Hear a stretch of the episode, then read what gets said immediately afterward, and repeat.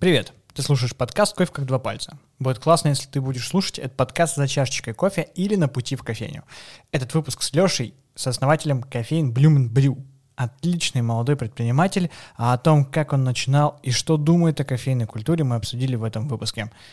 Слушайте подкасты, пейте вкусный кофе, ну и подписывайтесь на Бусти, там полные выпуски, а еще выпуски выходят сразу, как я их обработал. А, ну все, я пошел кушать, а, и вам а, хорошего этого, ну, прослушивания.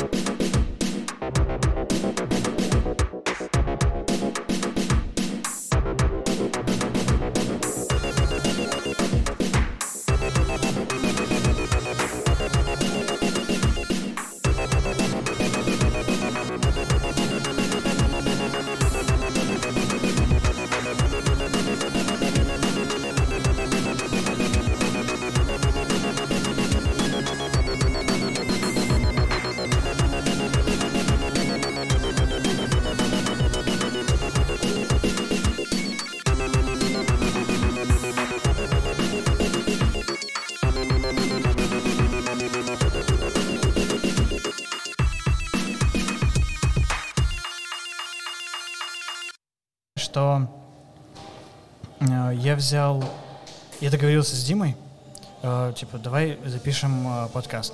Вот. Он такой, да, без проблем, типа, я вообще за любую движуху и так далее. Я думаю, окей, посмотрим.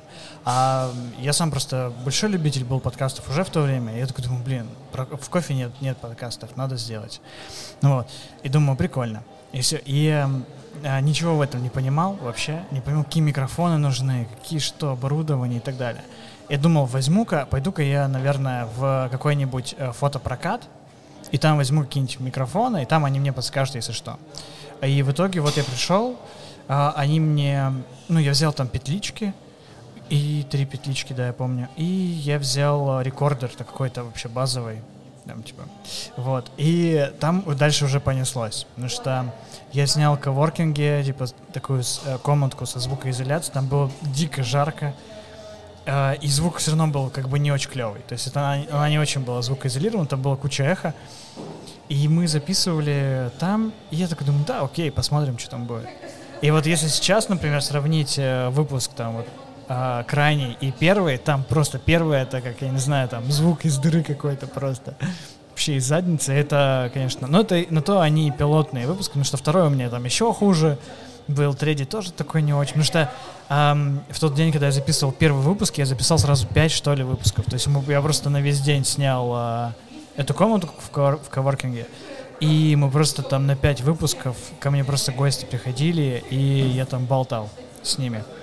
Вот. Но и такая ситуация случилась, то, что э, я взял каршеринг, когда, когда поехал этот фотопрокат, поставил каршеринг, как оказывается, на 10 сантиметров залез, залез э, на место для инвалидов. То есть машину просто, uh-huh. типа, знаешь, как колесом чисто uh-huh. задела. Вот. И когда я возвращался уже с оборудованием, думаю, возьму эту машину, доеду, короче, до этого коворкинга. Ну вот, я возвращаюсь, а там копы уже все, ее, типа, uh-huh. ставят на эвакуатор. Понятно. И я такой, говно. Uh-huh. А я знал, то есть мне все говорили, что там, ну, если каршеринг тебя увозят, ну, это самое обидное. Потому что машина не твоя, ты ее взял, блин, на 10 минут, и у тебя еще ее увозят. И ты такой, блин, bullshit, короче. И э, все, я такой, ладно. Такой, я сфоткал там его, пока как будто проходил мимо. Все, поехал, вот записывали, и потом я ез, ездил еще после этих выпусков, ну, за, записи на штрафстоянку, забирал машину, короче, такой, блин, день был такой себе. А ты сам какие подкасты слушаешь? А, начинал вообще как бы мир подкастов, вот, наверное, я сначала попробовал так же, как и ты, то есть я эм, начал искать какие-то аудиокниги, чтобы просто когда идешь, можно было послушать какую-то еще и книгу. И вот, и после прослушивания ряда книг э, я начал какие-то подкасты тоже слушать.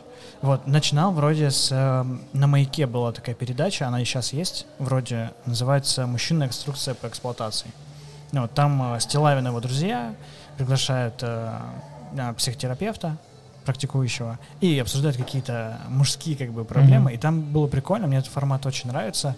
Почему он мне зашел, это то, что э, психо, психолог, психотерапевт, он э, какие-то умные вещи всегда говорил, и у него была какая-то тема, а Стилавин и остальные, они как бы закидывали какие-то, как это как что было дальше, только в легкой форме. То Мгм. есть они закидывали какие-то э, шуточки, кидали на эту тему, как-то обсуждали, и ты идешь, смеешься и так далее. Единственное, что я потом понял, это то, что я мог послушать там 40 минут, и я не, не вынес ничего из этого. То есть я Мгм. просто просмеялся 40 минут, но какая была тема? А что там он говорил, я вообще не понял, потому что они просто там смеются, а из-за того, что они там смеются, ты тоже идешь, смеешься, не понимаешь почему, ты как дурак просто идешь в метро. И, ну, это было забавно. И все. И потом я понял, а изначально это же так... эм, подкасты в России, по крайней мере, они так и приходили, что радиопередачи просто были записаны и скидывали их в подкасты. Вот. И потом уже началось э, какое-то по интересам, по каким-то тематикам ходить, их все больше появлялось, и прям дошло, сейчас их еще больше появляется. А сейчас э, те, кто... Ну, я сейчас вижу такое явление, что тот, кто сделал один крутой подкаст, какой-то, который у него зашел, там, по тематике, и в целом он считается успешным, там есть э, какие-то интеграции рекламные и так далее. Они сейчас все делают продакшн. То есть, типа, мы сделали клевый подкаст, давай мы сделаем и тебе подкаст. И вот сейчас все реально, кому не лень, то есть, кого я вижу, они все стараются делать сразу продакшн. Я видел очень много комиков, сейчас делают подкасты. Да, комиков очень много. Каждый, да. по-моему, комик делает да, подкаст. Да, да. То есть вот сейчас есть Стало у популярно. Славы Комиссаренко. А, ну, понятно, что зарядили эту тему KuJi подкаст. Вот я их я вообще прям обожаю. Вот, но там симбиоз очень хороший. Ну вот э, KuJi я, кстати, посматриваю, скажем так. Да, то есть Ну, я, я тоже больше смотрю. больше смотреть, да. Я смотрю Но- KuJi Live, когда у них. Вот, ну KuJi Live, потому что там еще и Нурлана. Это вообще Да. трио просто шикарно. Вот. И, но при этом э, Тимур, когда был э, у, в подкасте у Сережи Микрофон, Сережи Мезенцева, он говорил о том, что ему не нравится видеоформат, и он хочет, чтобы как раз сам формат подкастов, он развивался больше в аудиоформате. И поэтому в Куджи подкасте появились э, такие ниндзя-подкасты, которые только в аудиоформате расположены, но я ни, ни одного не слушал еще. У меня девушка фанатка. Куджи. Да. Все время смотрит, да. Но они, они реально крутые. То есть вот этот симбиоз, то, что умный чувак и комик, конечно, Тимур, то- но многие могут сказать, что Тимур уже не совсем такой, как, знаешь, как классический комик или Скорее продюсер. То есть он, да, он как-то больше в истории уходит, но он а, а, не сдерживает этот интерес, и у него есть вот это, он, как бы у него куча вопросов, а Андрей, он на них отвечает, на все. То есть я не знаю, на какой вопрос у него нет ответа. И все. И это, конечно, очень круто. Потому что если бы Андрей, например, был один, он бы такой, ну, мне в целом все понятно. Мгм. Так что, ребята, пока. Я такой, ну, все, 6 минут, закончил выпуск и так далее. Так, ну что, это был краткий экскурс э, в мир подкастов. Эм, а ты какие-то передачи, то есть ты, ты не слушаешь подкаст, но ты смотришь какие-то? Ну вот KuJi на Live YouTube? бывает. Мгм. Ну это так, когда делать нечего, честно говоря. Ну, я не могу сказать, что я прям, типа, э, прям против подкастов или что-то такое. Просто вот, ну, не мое. Мне очень сложно концентрироваться. Я начинаю думать о своем, потом, типа, через полчаса я понимаю, что я как бы о чем-то своем задумался, возвращаюсь в подкаст, понимаю, что я вообще как бы уже не в курсе, о чем идет речь. А как ты обычно потребляешь какой, ну, как ты познаешь какую-то информацию, какой-то контент, в каком виде ты его потребляешь? Через смартфон, наверное, как все, я читаю, Мгм. листаю. То есть Так. ты больше читаешь статьи, то есть тебе больше вот э, такой формат заходит, то есть когда ты на 15 минут погрузился в статью, прям прочитал ее, понял, проанализировал Да, и да. пошел дальше, да. То да. есть полуторачасовые э, болталки тебе как бы ты улетаешь. Ну, я смотрю всякие разные фильмы, какие-то видео. Это мне хорошо заходит. Там мне не надо концентрировать специальное внимание. Мгм. А, более того, в машине а, я очень много времени провожу за рулем. Я еду в тишине вообще. Да? Я не слушаю ни радио, ни музыку. А Вот. почему? Чтобы вот сбавить этот э, фон? А, Да, он мне скорее мешает. Ну, типа, я вот еду в своих мыслях, и я пока не встречал таких людей еще. я всем, кому рассказываю, они такие, ты что, ты сумасшедший, типа, у тебя в машине просто, типа, ничего. Да, Вот. ты такой в вакууме едешь. Да. Да, понятно. А ты любишь, получается, в мыслях, да, по- покрутиться, ну, чтобы проанализировать что-то, порефлексировать? Ну, мне самому это сложно оценить, но, видимо, да. Э, типа, при том, я не могу сказать, что перед сном я там лежу и о чем-то думаю. С этим у меня вообще проблем нет, я быстро засыпаю. Ну, я знаю, что многие люди там не могут долго заснуть, потому что какие-то мысли. Э, но, видимо, когда я наедине с собой, мне как бы, наверное, есть о чем подумать, скорее всего. Я поэтому сижу в своих мыслях. Может быть, я вообще ни о чем не думаю. Я даже этот момент не улавливаю очень часто. А ты так. не записываешь свои мысли? когда ты к чему-то придешь? Я пробовал несколько раз, но нет, скорее нет. Я записываю какие-то задачи, чтобы не забыть. Но вот а, прямо а, типа мысли нет. Скорее я их проговариваю с кем-то там, с друзьями, с, а, с девушкой, может быть. Но не, не записываю. Нет такого. А, давай окунемся в, в предысторию, в твою и кофейню. Blue Man Brew. А, расскажи вообще о себе, а, как ты, на кого ты учился, чем ты занимался до кофе, как ты пришел в кофе вообще, как тебя за, затянуло в эту трясину? А, ну, это такая банальная, наверное, история. А, мне, в общем, я начинал на первом курсе, учился я в МГУ экономический факультет, а, захотел чем-то своим заниматься, а, уже не помню, как к этому пришел, и а, начал заниматься вендингом. Это такие аппараты, которые продают... Выдают кофе, батончики. Выдают батончики, и более того, они продают кофе в пластиковых стаканчиках. Туда mm-hmm. засыпается самый, скажем так, нелицеприятные. Я, кстати, недавно видел, вот как раз ты сказал про вендинги. Есть э, в Австралии кофейня Market Lane Coffee Roasters. Они поставили рядом с кофейней э, э, вендинг, где ты можешь просто подойти и взять пачку кофе. Заплатил, он тебе, он тебе скинул. Они поставили рядом с кофейней, потому что у них же там закрываются они достаточно рано. То есть там часов 6-7, они уже такие, типа, ну все, пока. Мы пошли там жарить сосиски на пляж. Вот, и ты как раз вечером можешь подойти и чик, пинг, оплатил, пачку кофе взял. Прикольная идея, прикольная тема вообще, как мне показалось. Единственное, что не знаю, как она сработает в России, потому что там следить за ротацией как раз-таки зерна внутри, и а, если такой спрос, прям, чтобы люди реально такие ходили и в вендинге брали кофе, вот, но идея прикольная. Ну да, мне кажется, для России пока не очень актуально. Скорее для Японии это такой э, страна такая номер один в мире вендинга. Ну там потому что нужно вообще же все взять. Там, там даже что-то горячее культура. Да, можно брать. То есть, ну, там... ну там, там есть даже вендинг, который продает автомобили. Там есть э, очень много разных вендингов это, интересных. Это интересно, да. То есть ты подходишь такой, так, и такой... Ну, ну, это скорее дом Номер, номер такой. 11.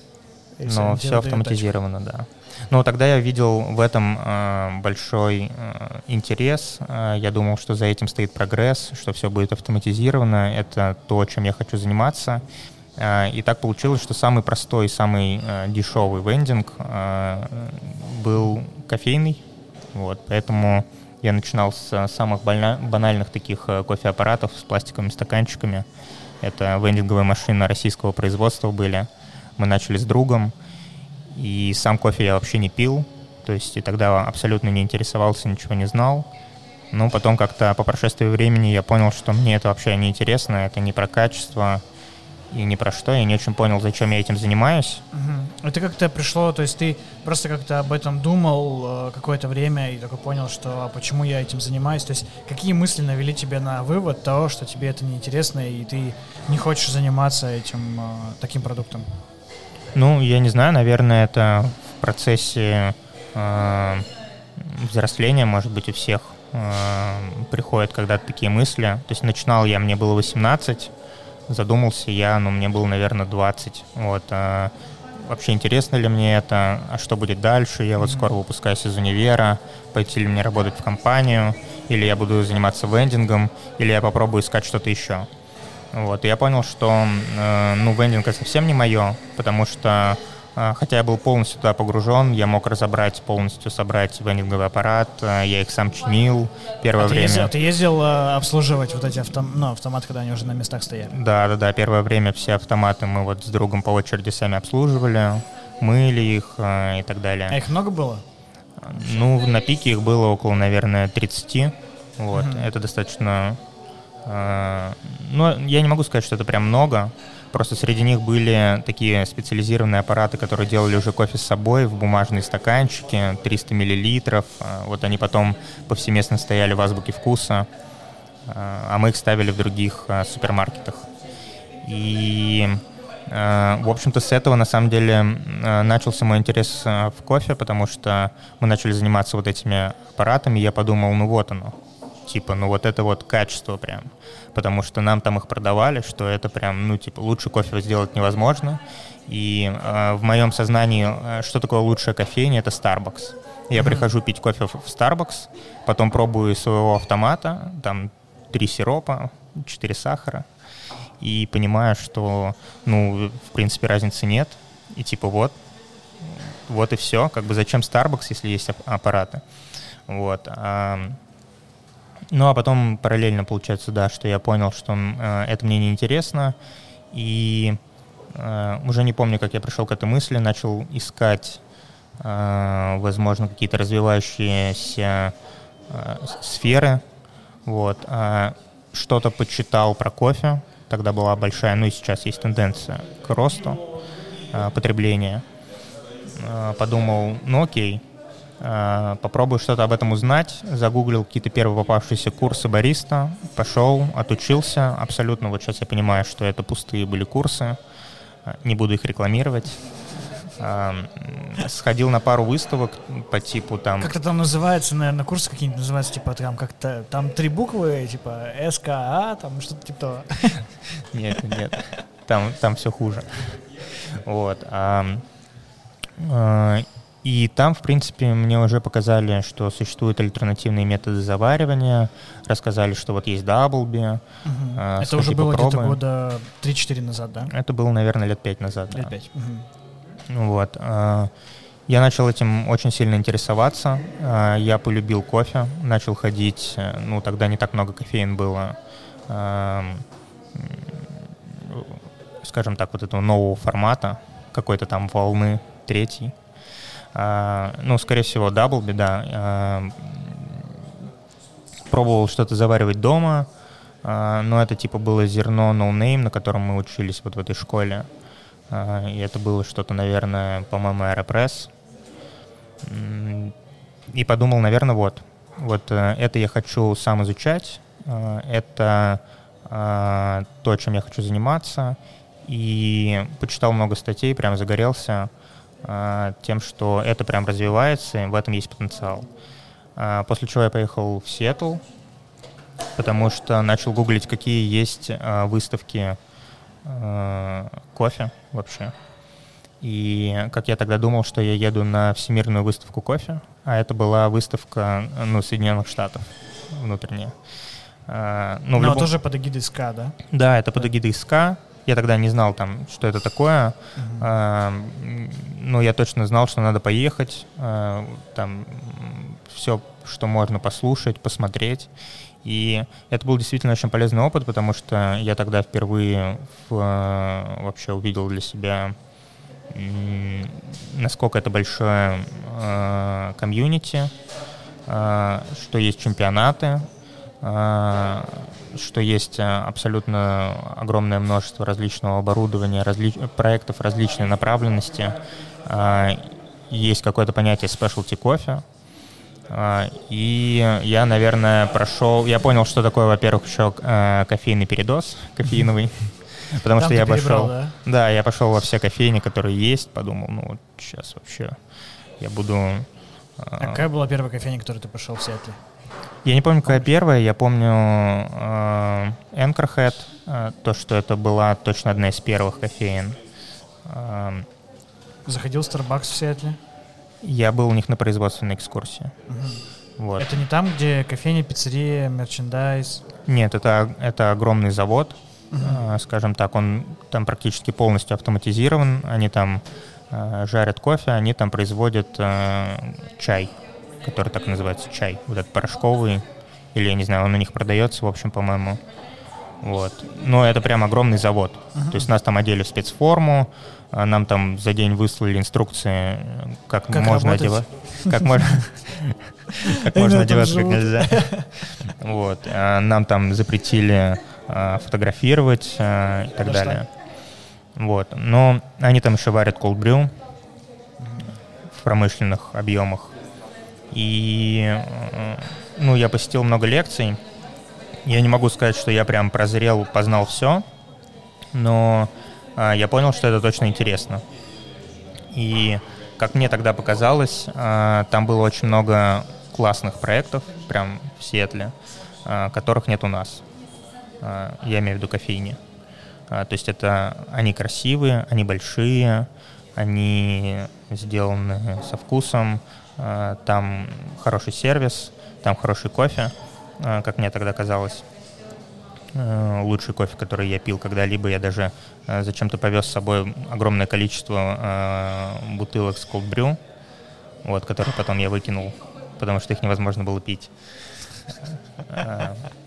А то есть ты там не попробовал, ты просто брал с собой, да? То есть нет, нет, я там пробовал а, и брал с собой, да.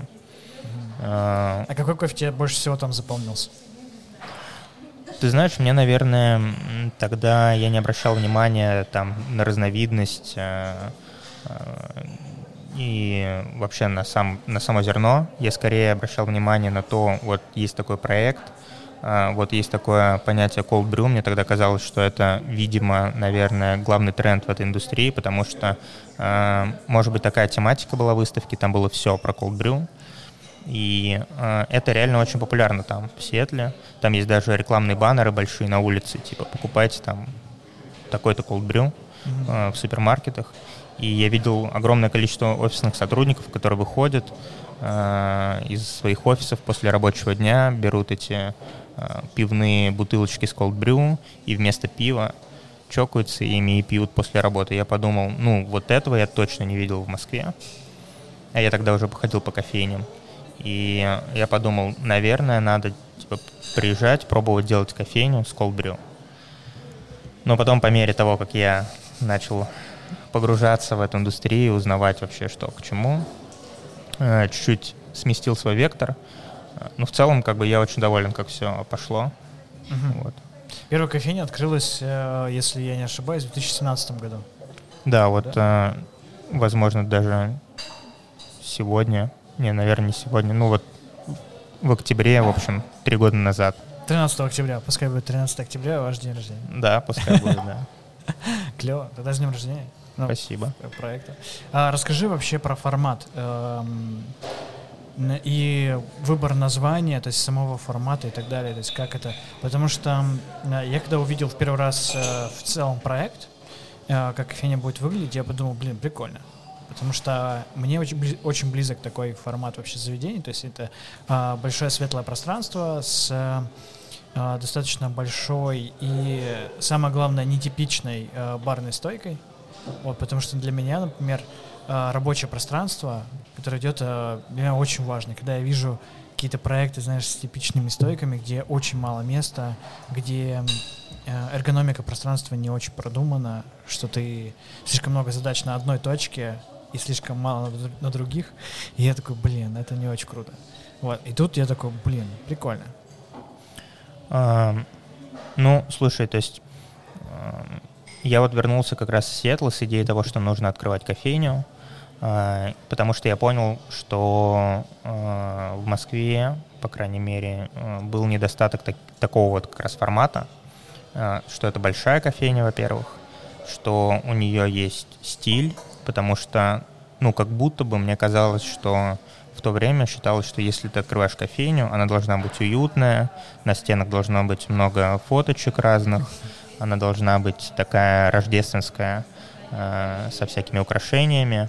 А мне вот такого не хотелось. Мне хотелось воздуха, мне хотелось, э, и так было в Америке, э, мне хотелось большая рабочая зона, которая э, будет центром внимания. То есть, что гости приходят, и они смотрят за тем, как работает бариста, они с ними по возможности общаются. И это была, скажем так, идея в голове, а, но при этом я ничего не знал про то, как вообще должен работать общепит. А, и я не знал, как, а, ну, как вообще начинать, потому что я не из, не из комьюнити. Uh-huh и я тогда, возможно, даже и не знал, что существует какой-то комьюнити, которое там отслеживает различные проекты. А насколько пригодилось тебе твое экономическое образование? Ну вот в формате как раз-таки создания проекта. Ну, мне самому сложно оценить, насколько оно пригодилось, потому что, э, ну, скажем так, экономическое образование тебя там не учат э, как, как открывать кофейню. Как открывать кофейню или как делать бизнес, да? Ну, а на самом деле было бы прикольно, да, если бы как проект, знаешь, как курсовой, было типа вот э, рассчитайте там план открытия кофейни.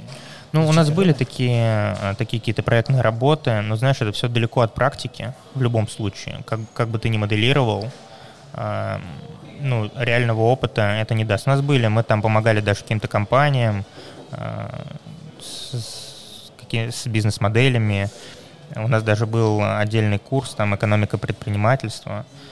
Но по факту, ну, какое-то, я не знаю, ликбез по экономике э, был, какое-то понимание того, как должна работать э, юнит-экономика, ну, то есть, что она должна работать, да, mm-hmm. и понимание того, что, ну, надо бы посчитать, наверное, прикинуть, вот, как это может быть. А, ну и как, как-то я посчитал, но я точно помню, что это э, были очень грубые просчеты э, на тот момент, и э, потом уже, конечно, очень было много корректировок. В общем-то, сам подход к тому, как условно оценивать работоспособность кофейни, он менялся у меня в голове и у меня в таблицах несколько раз. Mm-hmm. Вот сейчас он относительно недавно только пришел к какому-то а ты не пробовал перед э, открытием кофейни поработать э, сам бариста, посмотреть, как это изнутри все работает? Слушай, нет, у меня... Э, ну, во-первых, я был на энтузиазме, я хотел там прям чем быстрее, тем лучше. Вот уже готовится проект, вот надо искать помещение, вот я буду в э, холле гостиницы пятизвездочной собеседовать ребят бариста первых, потому что мне казалось, что ну, у меня нет офиса, где-то их надо, где это будет как бы презентабельно. Я не знал, как собеседовать э, людей. Вот. А буду приглашать, значит, из HeadHunter э, на вакансию бариста туда и показывал на презентации, говорю, вот у нас э, идет ремонт в помещении, вот будет такая кофейня, типа, приходите к нам работать. Вот. А я помню, что через Facebook я пытался писать кому-то из Даблби, говорить, что, типа, вот, ребята, мы будем открывать такой проект, приходите к нам работать. У нас там тогда все развернули типа, а вы вообще что-то знаете об этом продукте? Такой, да нет, мы просто вот открываем кофейню. А, ну вот, и э, как-то так все оно началось. А, с вот этой идеи пространства. А, а дальше уже я начал изучать а, скорее какие-то особенности общепита, а, того, как это должно работать, как работают рестораны.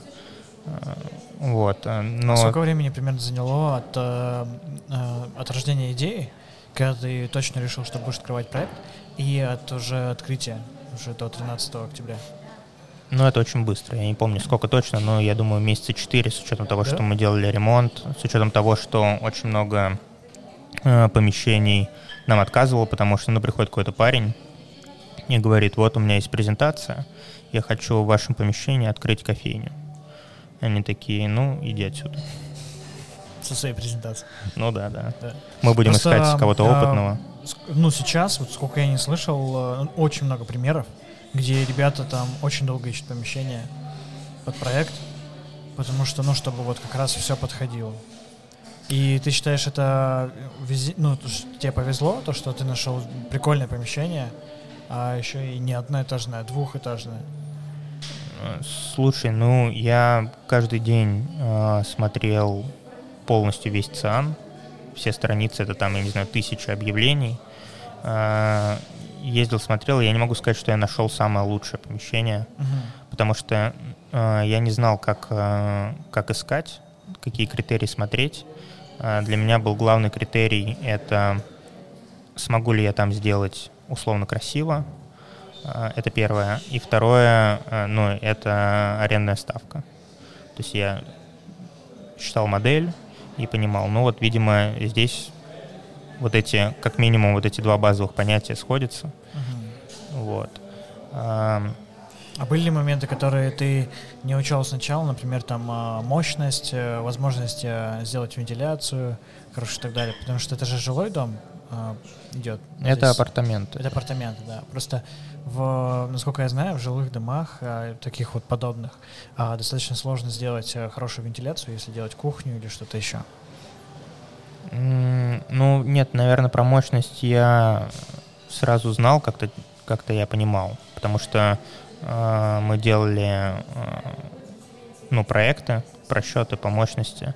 Вот. Что касается вентиляции, я не помню, но здесь э, уже по факту э, ремонта начали выявляться какие-то подводные камни, о которых мы просто не знали. Вот. А, И, конечно, сложно было с эргономикой бара, потому что я тогда считал, что я смогу сделать все сам, и не надо привлекать никого из э, консультантов э, или кого-то. Ну вот, типа, все понятно. Я побывал во многих кофейнях, посмотрел, ну, типа, сделаю, там ничего сложного. По факту, конечно, потом мы несколько раз это все переделывали и переорганизовывали. И сама барная стойка, то, э, то как она сделана, э, ну, так, конечно, никто не делает. Мы ее делали из газобетонных блоков, то есть, я не знаю, по ней танк может проехаться. Вот, а так, конечно, ну, я не видел. То есть можно было делать проще все.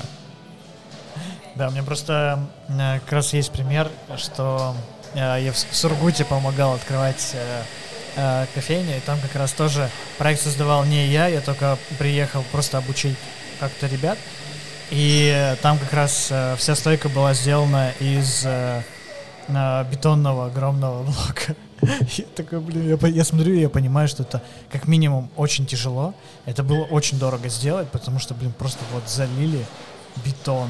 А во-вторых, это очень непрактично, потому что ты хочешь передвинуть машину на 10 сантиметров влево, ну что так будет удобнее работать.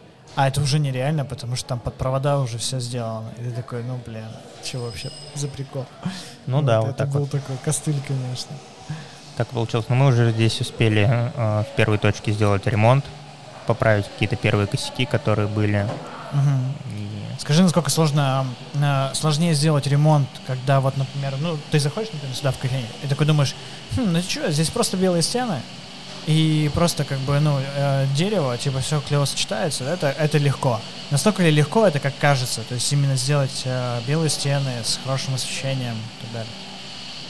Э, Ну, я не вижу в этом какой-то большой сложности, потому что первый ремонт мы даже делали без дизайнеров. Ну, вот, типа, я... Были рабочие, мы им говорили примерно, как делать. Я вместе с сестрой приезжали сюда на стройку, и так как мы изначально планировали такой минималистичный э, фирменный стиль, э, то по большому счету ничего сложного. Понятно, что есть какие-то технические особенности, когда мы строили вторую точку, там это бывшее здание э, ткацкой фабрики, по-моему. Оно было в абсолютно убитом состоянии. Там было очень много нюансов, но и мы были уже более опытные, поэтому там, ну как бы, за любым ремонтом нужно просто пристально следить, следить за рабочими. Ну, я считаю, что это абсолютно нормально. Как бы. Нет никаких э, каких-то не- невозможных вещей суперсложных. А был ли какой-то прототип у тебя в голове кофейни, который ты такой, блин, вот я хочу так же? Да, был э, кофейня. Э, я там не был.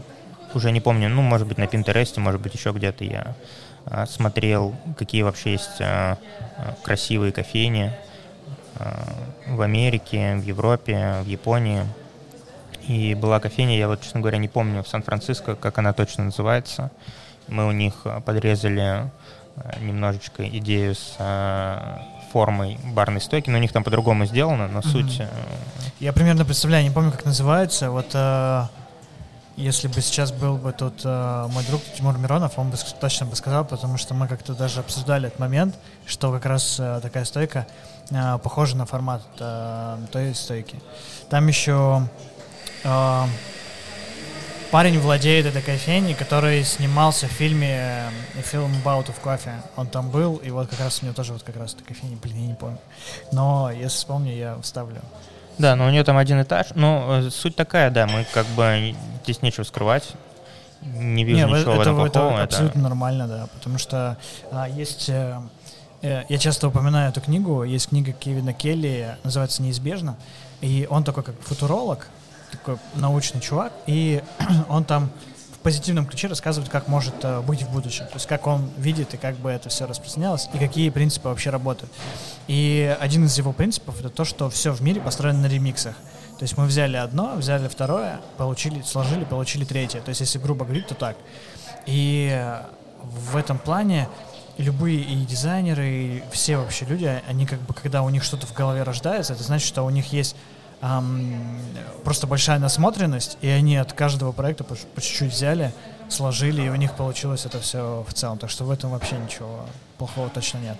Да, да, ну я согласен абсолютно. Все копируют, все что-то делают, то есть в этом и суть, то есть все меняется.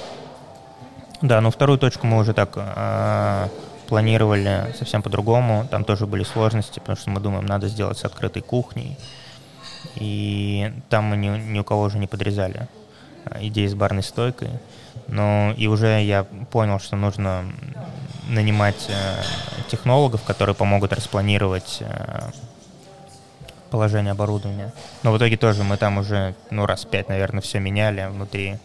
Э, в общем, опыт нарабатывается. Это вот ты про ту кофейню, которая рядом с Савеловской, да? Да, На да. фактории. Да, фактория. Да, фактория. Да, просто там достаточно тоже интересный проект, что открытая кухня. Насколько это, насколько сложно эм, при нашем вот э, э, правительстве как-то по нормам это сделать, именно открытую кухню. Ну, это сложно.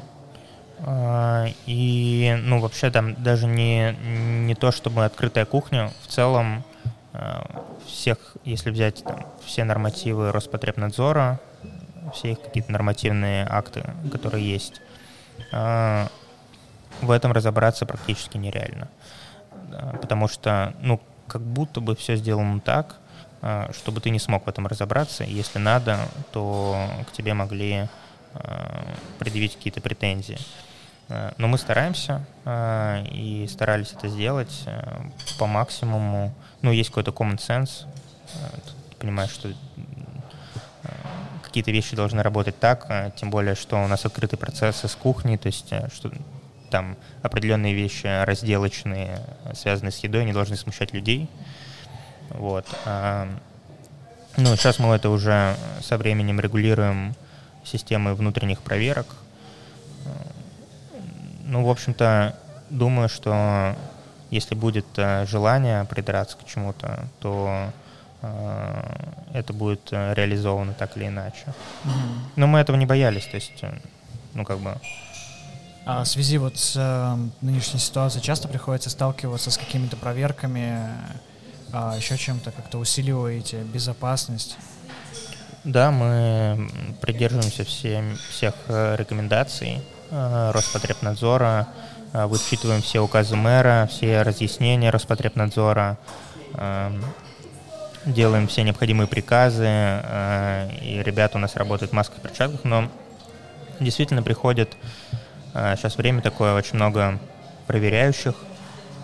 Это не Роспотребнадзор, это вообще не пойми кто э, типа управы и так далее. Мы с ними постоянно э, в диалоге того, что они... Чат в Телеграме. Ну, они пытаются всегда там очень странно себя ведут, пытаются доказать какую-то свою правоту, нас куда-то вызвать. Мы говорим, вот мы работаем, все, да, все требования соблюдаем. Есть э, гости, которые очень сложно реагируют на то, что э, нужно делать заказ в маске. Даже вызывали полицию недавно на выходных. Серьезно? такие, то есть да. просто потому, что человек отказался... Ну, то есть ему не нравится, что нужно делать заказ в маске, поэтому он вызвал полицию? А, ну да, там, э, там не чувак, там девушка. Э, Она причем ходит сюда регулярно, и каждый раз... У нее причем есть маска. И она говорит, я не буду надевать маску. Э, Ну, в общем, там долгая история, но суть... Там э, маргинал такая. Да, да. Оппозиция. Сама ушла, вызвала полицию. Полиция пришла, не поняла, что им делать. Мы сказали, ну вот, как бы... Они такие, ну ладно, мы пойдем. То есть это просто решилось, ну, э, полиция такая, ну, мы поехали. И вы такие, ну, давайте, пока. Да, да. А так оно обычно и решается. Но кто-то приходил к нам с проверками а, в формате того, что вот вы а, там не соблюдаете какие-то требования. Мы говорим, да нет, мы соблюдаем. Они такие, ну ладно. Мгм. Я не знаю, как будто бы они пытаются А, Нет ощущения, что они пытаются, ну, э, когда вот такие проверки проходят, ну, особенно как-то регулярно, то это все как будто они пытаются что-то, ну, то есть такие, ну, может быть, мы, вы не соблюдаете, и вы такие, да, мы не соблюдаем, и такие конвертик. пик. Ну, Я Ну, не знаю, как это работает. Мне кажется, у них сейчас есть какие-то KPI по количеству проверок, которые они должны провести, или по количеству, может быть, штрафов, которые должны выписать. И они пытаются... э, То есть фактически они приходят э, без каких-либо документов, а потом пытаются тебя как-то выманить, типа, приходите к нам в управу, подпишите документы. Э, На что мы им говорим, что, ну, если вам надо, вы приходите со всеми документами, приходите с проверками. Странно, что вообще у таких э, организаций есть э, какие-то KPI, планы, но, блин, ребята, ну, это что, должно быть наоборот. Это, знаешь, это, я, я не помню, насколько это правда, но а, в европейской какой-то стране есть э, прям, может быть, даже просто в организации какой-то, на, э, людям платят тогда, когда они ничего не делают. Ну, то есть они, так, они вот ремонтники, например, и им не нужно выполнять план. Они типа наоборот, когда ты ничего не делаешь, тебе платят. Как только что-то сломалось, тебе не платят. И, ты, и они стараются побыстрее это все починить, чтобы им опять платили. Ну, То есть вот в этом суть. И, а тут как бы, ребята, вы должны выполнить план, 100 проверок, 50 штрафов на такую-то сумму, давайте план выполним. И ты такой, что вообще, как это должно работать? Ну, я не знаю, в общем, есть ли у них действительно KPI, ну, видимо, раз это вот так часто стало происходить, и судя по, э, ну, даже каким-то, по, по нашему общению с другими проектами, это не только у нас, это прям повсеместно, и многие э, заведения даже закрывают э, из-за масок там. Поэтому мы придерживаемся всего, потому что, ну, как бы не хотим лишний раз нарываться. Мгм. А как вообще прошла а, первая волна? То есть насколько было сложно, насколько это, ам, ну, пришлось, может быть, там а, сократить э, команду, перевести там а, на удаленку всех, позакрывать все заведения. То есть в каком формате пришлось а, работать, как адаптироваться пришлось? Э, Слушай, ну, безусловно, было сложно, но было сложно всем. Э, Вот, это надо понимать. То есть не мы одни такие, и мы это прекрасно понимали. А, У нас был сразу главный принцип это то, что а, как можно а, дольше мы будем сохранять команду. Для нас это приоритет, поэтому мы никого не сократили. И второй принцип у нас был то, что ну, мы будем работать, пока нам разрешают. Вот пока нам был какой-то период достаточно длительный, когда нельзя было пускать гостей внутрь, но можно было работать на доставку. Вот а, мы работали на доставку. У нас- И из окошка можно вроде было бы еще да, и на вынос. Но у нас а, точки а, находятся не в таких местах, где идет м, через фасад большой трафик сквозной, поэтому для нас это было не очень актуально. А, Мы запустили доставку фильтр кофе в, по зонам, которые мы обрисовали. У нас были ребята, наши бариста, они, значит, в масках, перчатках, с термосумками и, и термосами с, с черным кофе ездили э, по заказам какое-то время. Потом мы работали а, только на доставку, а, когда подключили агрегаторы. Потом, когда нам стало можно открыть веранду, был тоже такой период, когда можно открыть только веранду, но нельзя открывать зал. Вот мы работали в таком формате. Ну, в общем, вот, вот так мы примерно выживали. Ну, я думаю, что а, сложно было всем. А, И ну, мы, безусловно, старались вот делать все, что мы можем делать. А если сейчас какой-то, вот после этой ситуации, появился ли у тебя какой-то чек-лист, потому что если опять такая же ситуация будет, ты уже знаешь, как э, действовать, и ты просто там сразу же пишешь так, короче, делаем вот это так, это так. Ну, безусловно, мы просчитываем разные сценарии, потому что никто не знает, а, что будет там через неделю, условно. Э, Нам на первой волне очень э, помог запуск сайта с нашим зерном. Ну, прям реально помог. Тогда, как мне кажется, волна поддержки, которую мы запустили с помощью активности в Инстаграм, ну, то есть люди покупали зерно прям, чтобы поддержать нас, и мы им за это очень благодарны, это нам прям помогло. А сейчас, если будет э, такой же сценарий, э, ну, мы будем придерживаться той же тактики. Вот что нам разрешают делать, то мы будем делать. А, пока нам разрешают работать, мы будем работать. Ну, это как бы главный план. А насколько долго это затянется, ну, это же сложно прогнозировать. Поэтому вот прям, я не знаю, четкой модели, э, ну, безусловно, нет. А насколько хватит ресурсов, если, э, ну, у тебя не закрывая кофейни, в том плане, что не прикрывая прямо совсем и не распуская команду, если будет еще такая ситуация? Если у тебя, ну, у тебя есть какой-то, типа, так, 6 месяцев, мы точно продержимся. Ну, ты знаешь, мы э, это опять сложно прогнозировать. Сайт мы тоже не планировали запускать. Mm-hmm. Мы поняли, что надо как-то пробовать получать выручку. Э, за 4 дня, покопавшись в тильде, мы своими силами запустили сайт. Там пошла хорошая выручка, которая нам помогла обеспечивать. Будет опять такая ситуация, но мы будем опять э, что-то придумывать, поэтому э, я не могу сказать, что у нас вот есть резерв, там типа какой-то фонд на там 3 месяца или нет. Ну, я думаю, что мы сейчас довольно устойчивы э, для того, чтобы в случае второй волны ее также э, преодолеть. Но, безусловно, то есть это не может быть э, точно смоделировано, потому что есть какие-то меры поддержки от государства, субсидии, которые нам тоже помогли. Угу. То есть ты ну, активно воспользовался всеми всей поддержкой, которая давал. Это, это, это было нормально? Это было ощутимо? Да, Или это было это ощутимо. Было так, ну, да, здесь тоже нет смысла лукавить, это было ощутимо. А, и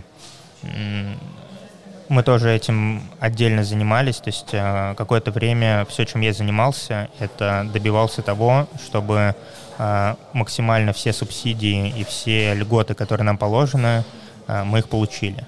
Это было непросто, потому что там очень много всякой юридической волокиты, и я знаю, что вот в том объеме, в котором нам удалось это сделать, ну, вернее, я не знаю среди своих знакомых а, кого-то, кто смог бы а, того же самого добиться. Но мы получили вообще все, что было озвучено, а, все меры по максимуму. А есть какой-то подвох? То есть э, вот в этих э, моментах, что мы даем, там, государство вас поддерживает, но вы потом, типа, отдаете там 50% компании. Я не знаю, что, может быть, там предстоит, я не знаю. квартиру и забираем ее. Я не знаю, может быть, это э, предстоит сейчас, типа, э, идет какой-то там наблюдательный период у нас э, по льготам. Они проверяют, что мы действительно действующая компания. Вот такие проверки тоже приходят. Что мы действительно работаем в той сфере, о которой мы заявили, вот, нам очень э, помогло то, что изначально все документы у нас были правильно оформлены в плане там коды видов экономической деятельности, э, то, что сотрудники у нас все официально трудоустроены, э, потому что от этого там исчислялись э, как раз суммы субсидий. Вот. А секрет того, как нам удалось это получить. Я думаю, что это просто настойчивость. Во-первых, мы все старались сделать в первый же день, как только вот первый день типа подачи заявок. Типа в 8 утра, в 9 утра открывается вот эта страничка где-нибудь там на каком-нибудь сайте на Лок.ру, и мы туда сразу уже все готовые документы в 8 же утра э, загружаем. Вот. А, то же самое, там, какие-то льготные кредиты и так далее. А, поэтому мы отдельно просто мониторили эту ситуацию. Но думаю, что, наверное, вероятно, многие не поверили в это, и поэтому не уделили должного внимания, не получили те субсидии, которые можно было получить. Но мы подумали, как бы, а мы ничего не теряем попробуем. Ну, не дадут, не дадут. Ну, какие-то там, конечно, э, вот сейчас есть э, типа возмещение компенсации за маски и перчатки.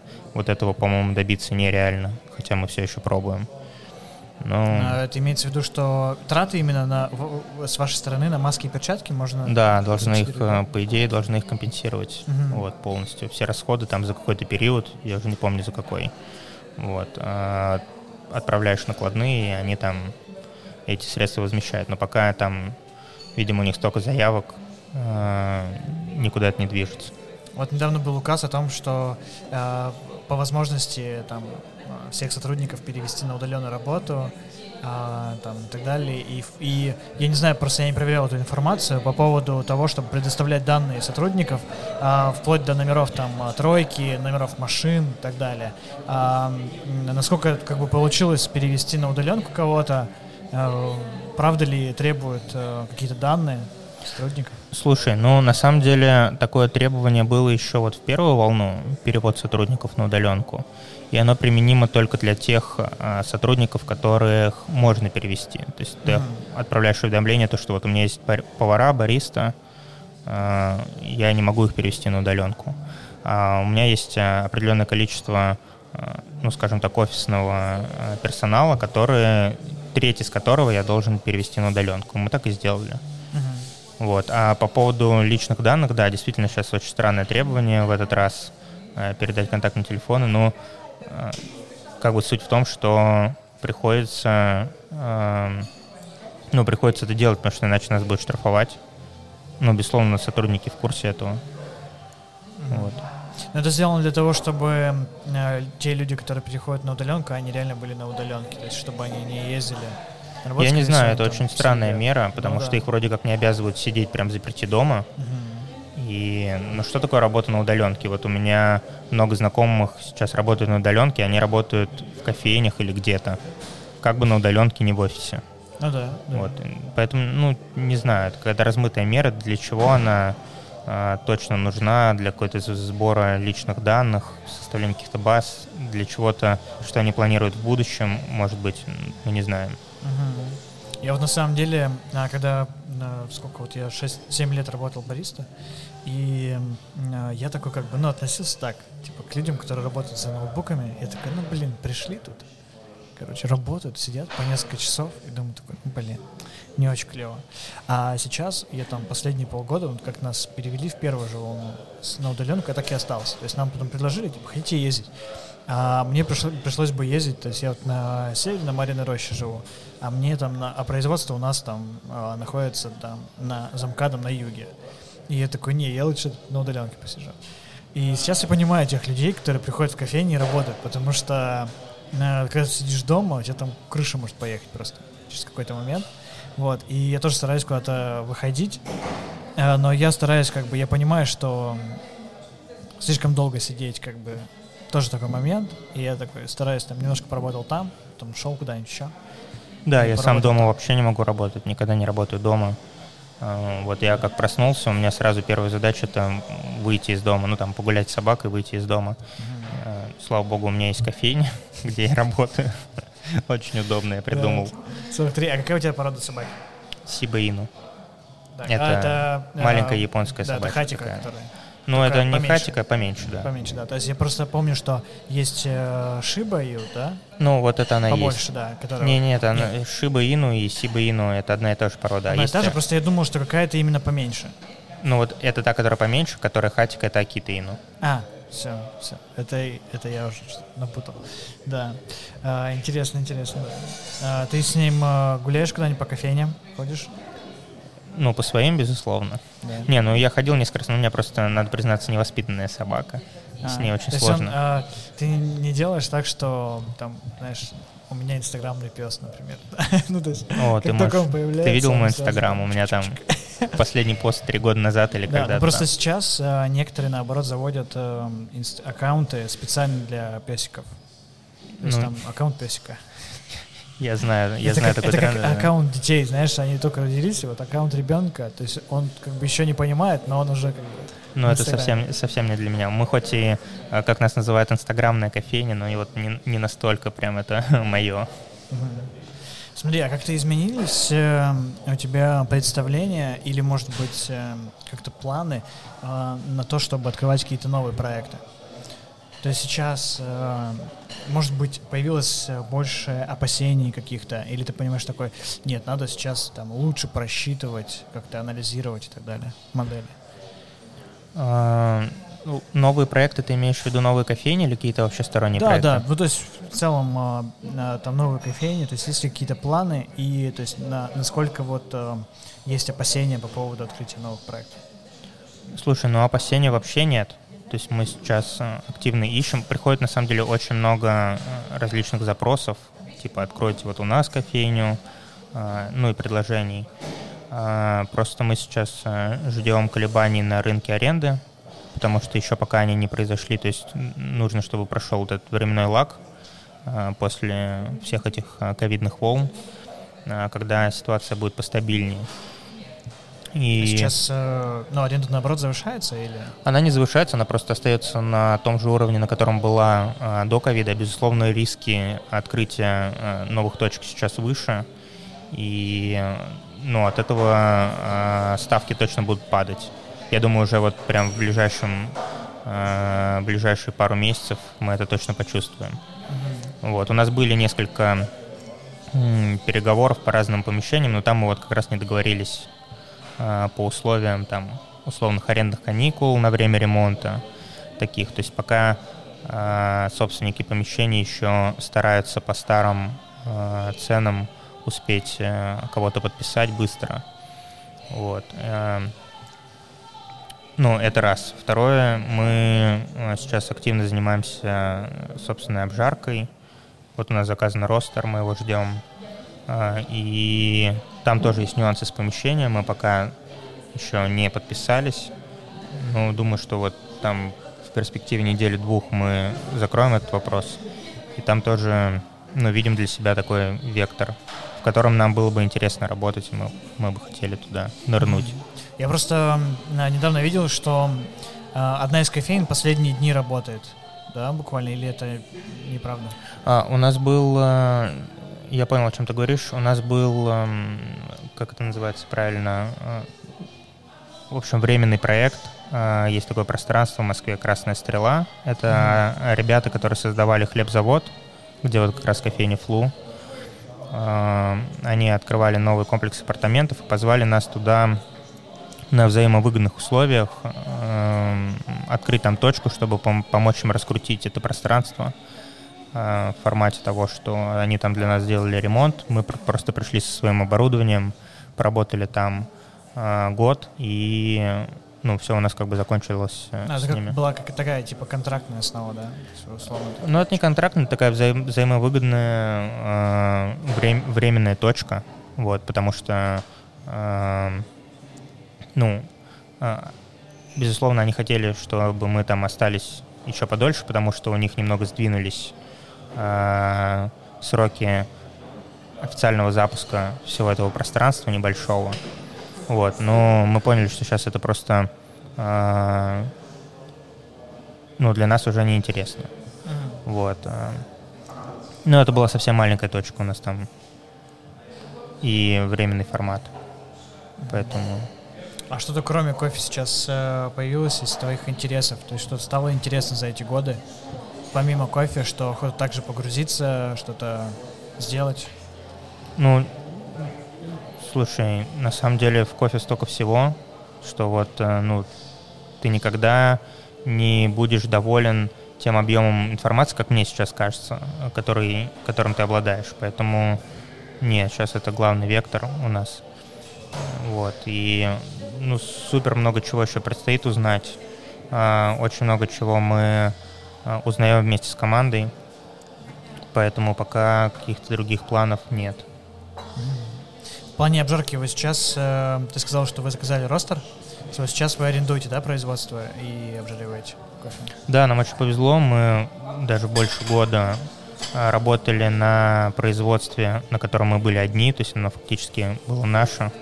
Там был никому не нужный ростер, пробат 12 мы на нем э, жарили тот объем, который нам нужен, э, получали для себя новый опыт, э, обучались, э, экспериментировали. Э, и вот э, сейчас просто пришло то время, когда ну, мы хотим этим заняться более основательно. Uh-huh.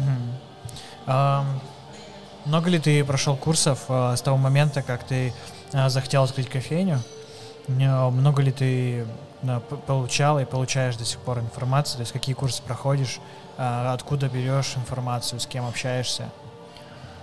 Я не знаю, много или нет, мне сложно сравнивать с чем-то, но я несколько курсов я закончил, Там началось, э, по-моему, с э, СКА-курса по сенсоре э, уровня intermediate.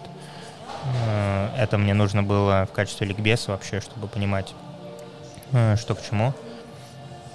Э, но потом я заканчивал pre-Q, заканчивал Q-процессинг первого уровня, вот первый, который был в России с Полиной Владимировой из последних курсов. Был, еще проходил пару курсов по управлению рестораном, потому что, ну, это более сложный организм, чем кофейня, и там много чему есть э, э, поучиться вот, в плане организации всех процессов. Ну, плюс мы охотно отправляем ребят из нашей команды на обучение. Вот наш обжарщик проходил, собственно, СКА обжарку два уровня. Вот, поэтому на разных этапах а, разные ребята из нашей команды проходили те курсы, которым интересны, если была такая возможность в тот момент. В общем-то, не вижу ничего плохого. Вот, э, всегда, даже если курс э, сам по себе больше несет какую-то теоретическую основу, это возможность познакомиться с новыми людьми, это возможность э, как-то систематизировать для себя какие-то знания. Вот, я не могу сказать, что мы прям сильно Э, в это углубляемся. Вот, э, типа вот какие новые курсы есть, давайте поучимся.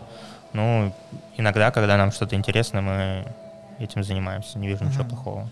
А, смотри, а что нужно а, сделать, а, так сказать, бариста или обжарщику, например, а, в компании, чтобы ему, ну, ему оплатили обучение как раз на каком-либо курсе? Э, нужно прийти. Ты, ну, если это про Blue Brew. На э, руках. Нужно прийти ко мне или... Э, ну, в общем-то, да все просто. Мы стараемся давать возможность... Э, ну, есть инициативные ребята, всегда были. Если мы видим, что человек проявляет инициативу, то мы стараемся по максимуму ее поддерживать. То есть, когда мы видим, что человек готов брать какую-то дополнительную ответственность, какие-то дополнительные функции на себя, а, мы а, стараемся это ему дать. Если дальше мы видим, что человек в этом развивается и хочет с помощью каких-то внешних курсов а, продолжить свое изучение какого-то предмета, например, там, не знаю, управление кофейней, это может быть не обязательно курсы, связанные с какими-то кофейными навыками, там, управление точки общепита, или вот у нас э, девочка из команды проходила э, курсы инспектора по всем санитарным нормам. Вот. Ну, мы как смотрим... разбираться во всех этих документах. Да, в том типа числе, как проходить проверки и так далее. Вот, и мы смотрим, что, ну, это, это знание, которое получают наши сотрудники, оно для нас не это, в общем, не расходная статья, потому что, безусловно, мы от этого имеем профит. А, чем более образованные, чем более заинтересованные у нас сотрудники, тем быстрее развивается э, наша команда, развивается проект, и нам самим спокойней.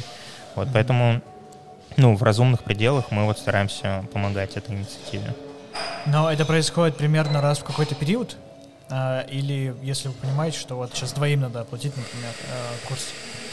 То есть одному по управлению, а другому по обжарке, например. Ну, я не могу сказать, что это происходит раз в какой-то период. Это происходит в зависимости от э, потребностей проекта.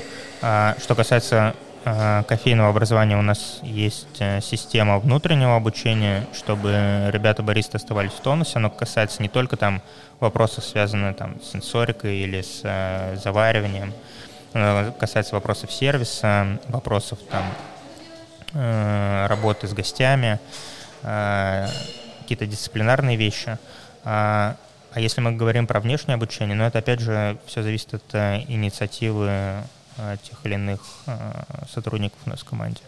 Так, ну что, вот вы послушали выпуск с Лешей. Надеюсь, вам было очень интересно. А я напоминаю, что полные выпуски будут в этом на Boosty. Там можно послушать всего за рублей. Так что это э, недорого. И все. Всем хорошего дня и недели. Услышимся, когда услышимся. Пока.